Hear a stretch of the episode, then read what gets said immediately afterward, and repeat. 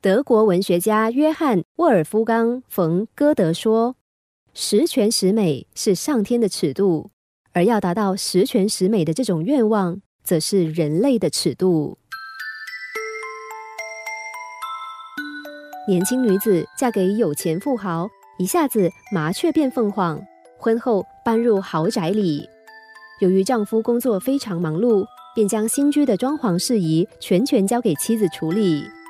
妻子请来最有名的室内设计师，和他沟通时强调说：“我非常注重厨房，因为我很喜欢做菜。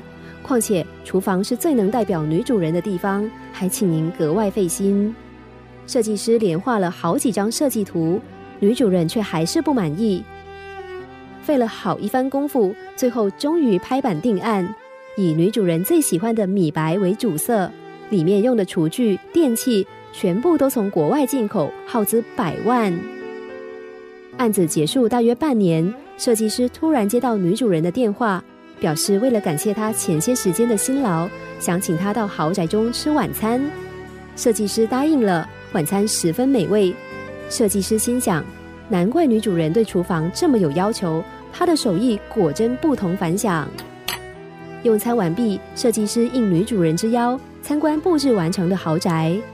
参观厨房的时候，他忍不住赞叹的说：“你真是贤惠，厨房一尘不染，看起来就跟新的一样。”女主人耸耸肩说：“它本来就是新的啊，完工到现在，我从来都没有使用过。”设计师惊讶的问：“那刚才的晚餐，那不是我做的，那是从五星级饭店叫来的。”设计师问女主人：“为什么不用这间厨房呢？”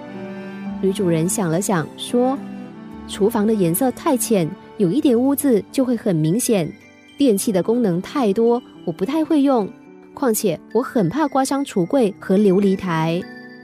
设计师觉得很抱歉，没想到你对这间厨房这么不满意。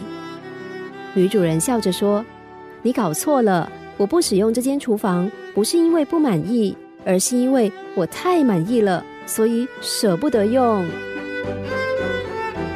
故事中的女主人终于得到理想中的梦幻厨房，却因为怕破坏完美，所以舍不得使用。这样，无论厨房的功能再好、再完善，也是多余、本末倒置的。人常有这样的矛盾：我们总是追求完美，但完美到手的时候，又会害怕起来，生怕完美变得不完美。